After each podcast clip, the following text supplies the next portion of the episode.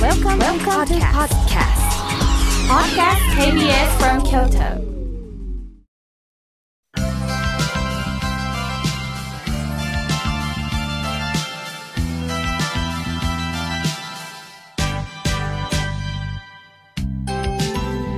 心が笑顔になるゲスト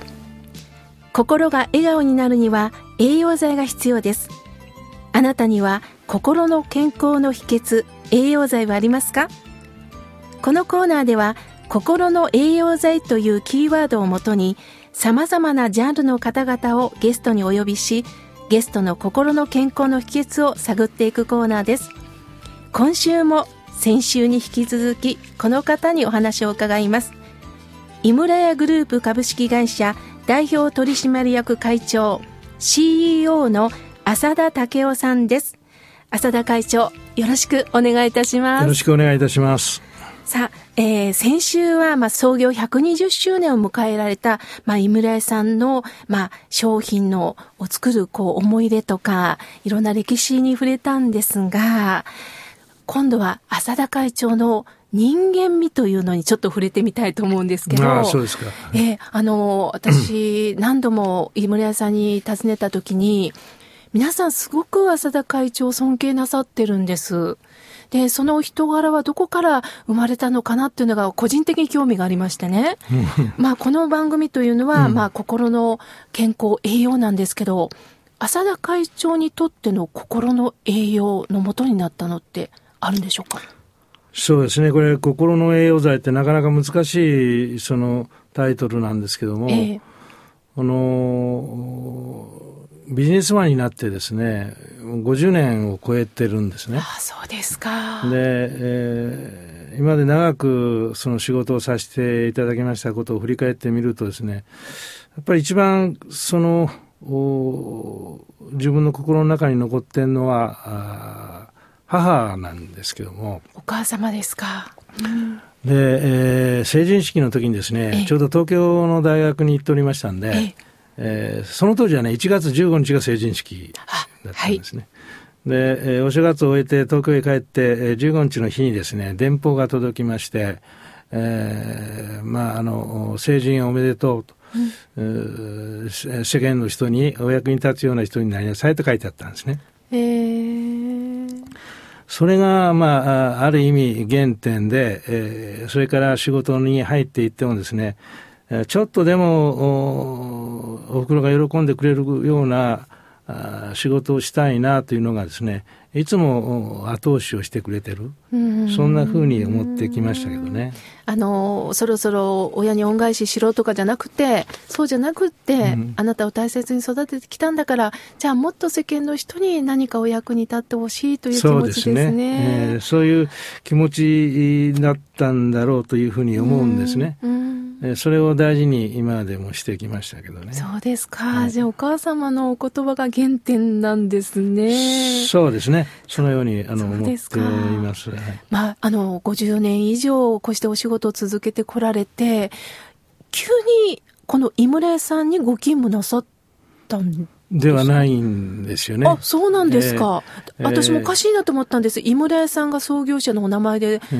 ん、連ねているのになぜ急に浅田になったのかなと。うん、いや私の前にもですね、はい、あの、井村とは違う名前のそのトップの方がいらっしゃるんですけども、私自身は大学出てからですね、関西にご縁のあるその醸造会社に5年間だけお世話になりました。はいそうなんですか。えーうん、でそこにいるときにですね、ご縁っていうのは不思議なもので、ええ。ー、中学時代の友人がですね、うん、えー、井村屋その当時聖火の長男だったんですね。はい。それが大阪へ遊びに来てですね、はい、うん久しぶりに会って、はい。えー、話をしているときに、えー、来年が万博だけども、うん、万博で高級アイスクリームを売るということを井村屋がやるけども、その事業を新しく手伝ってくれないかというような話が舞い込んできたんですね。でその時どんなお気持ちでした？いや、それはもうあの、突然のことですのでね、あの、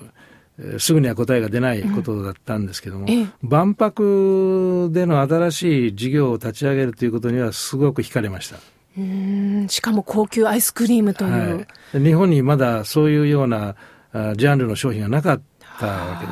けです。しかもアメリカと提携すると。でそこの一角に仕事として加われるというのは、ものすごいチャンスだなとだんだん思い出していったんですけど、ね、そうですか。でも、やっぱお立場的に、じゃあ行くとは言えないですよね。そうですよね。ええ、上司に、まあ、非常に尊敬する方がいらっしゃいまして、ね、はい。まあ、こうこうこういう話があるという話をしたら、はい。なかなか願ってもないチャンスだから、はい、それはもう飛び込めというふう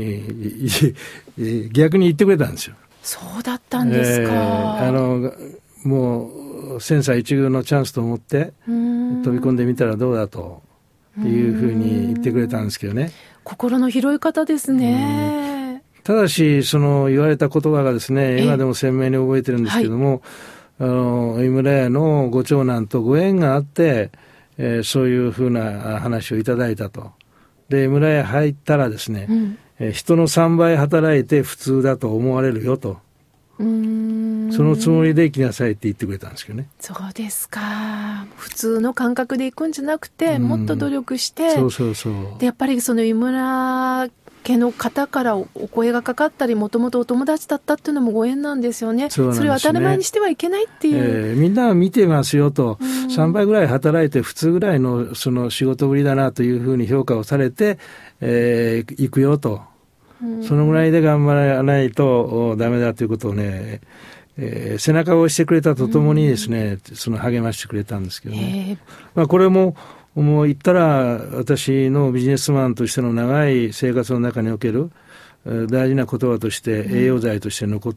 てますよね。逆にこんな上司になりたいなとも思われたんじゃないですか？あそうです、そうです。今でもお付き合いさせていただいてますけどそうなんですか。まあ世の中には3人のメンターを持てという言葉があって、常に相談者が3人いるということが大事だって言いますけども、うん、や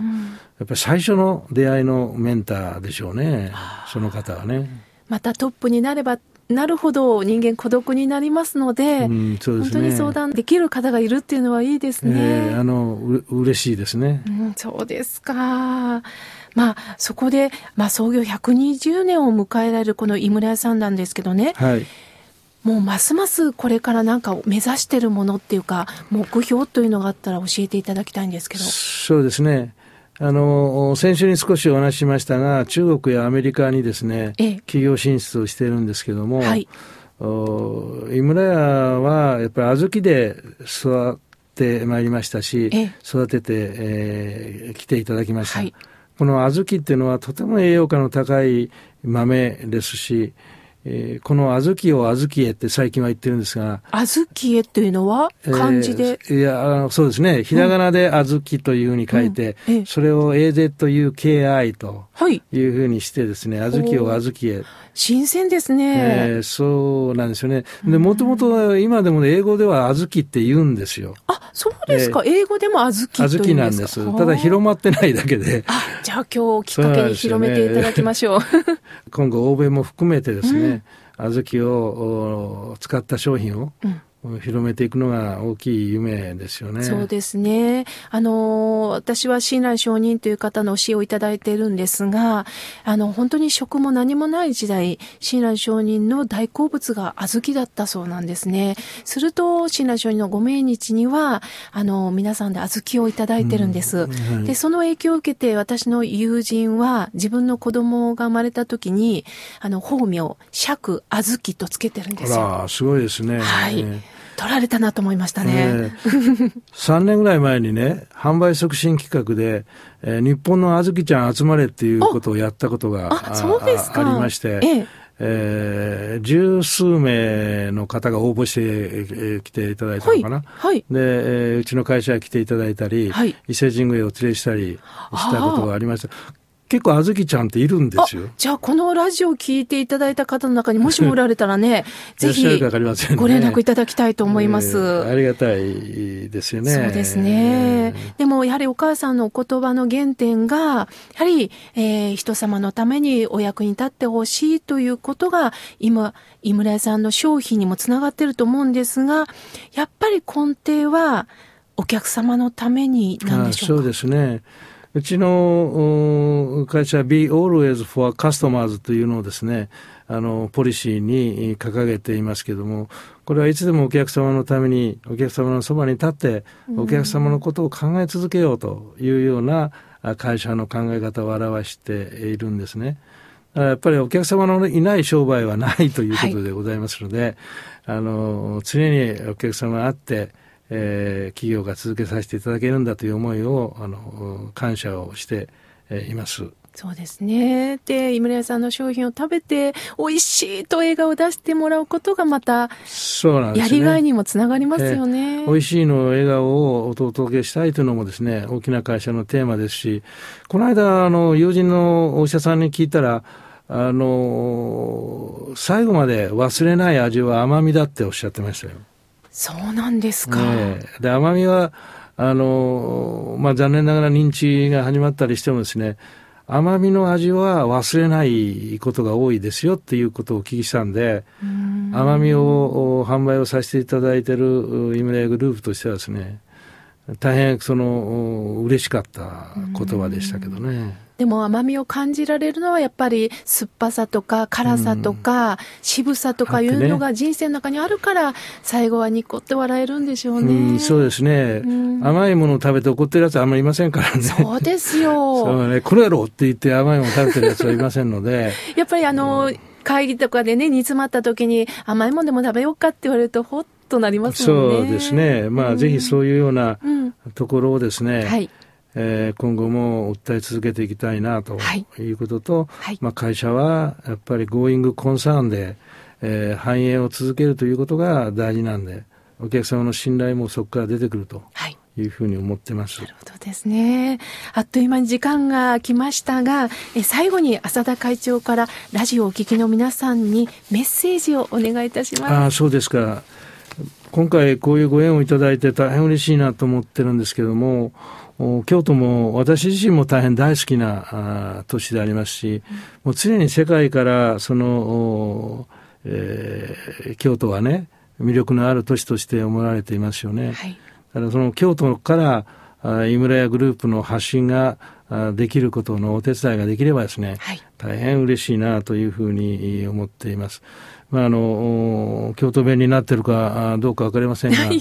今後ともどうぞよろしゅうにお願い申し上げます。これは参りましたね。ありがとうございました。本日のゲストは、井村屋グループ株式会社代表取締役会長 CEO の浅田武夫さんでした。ありがとうございました。ありがとうございました。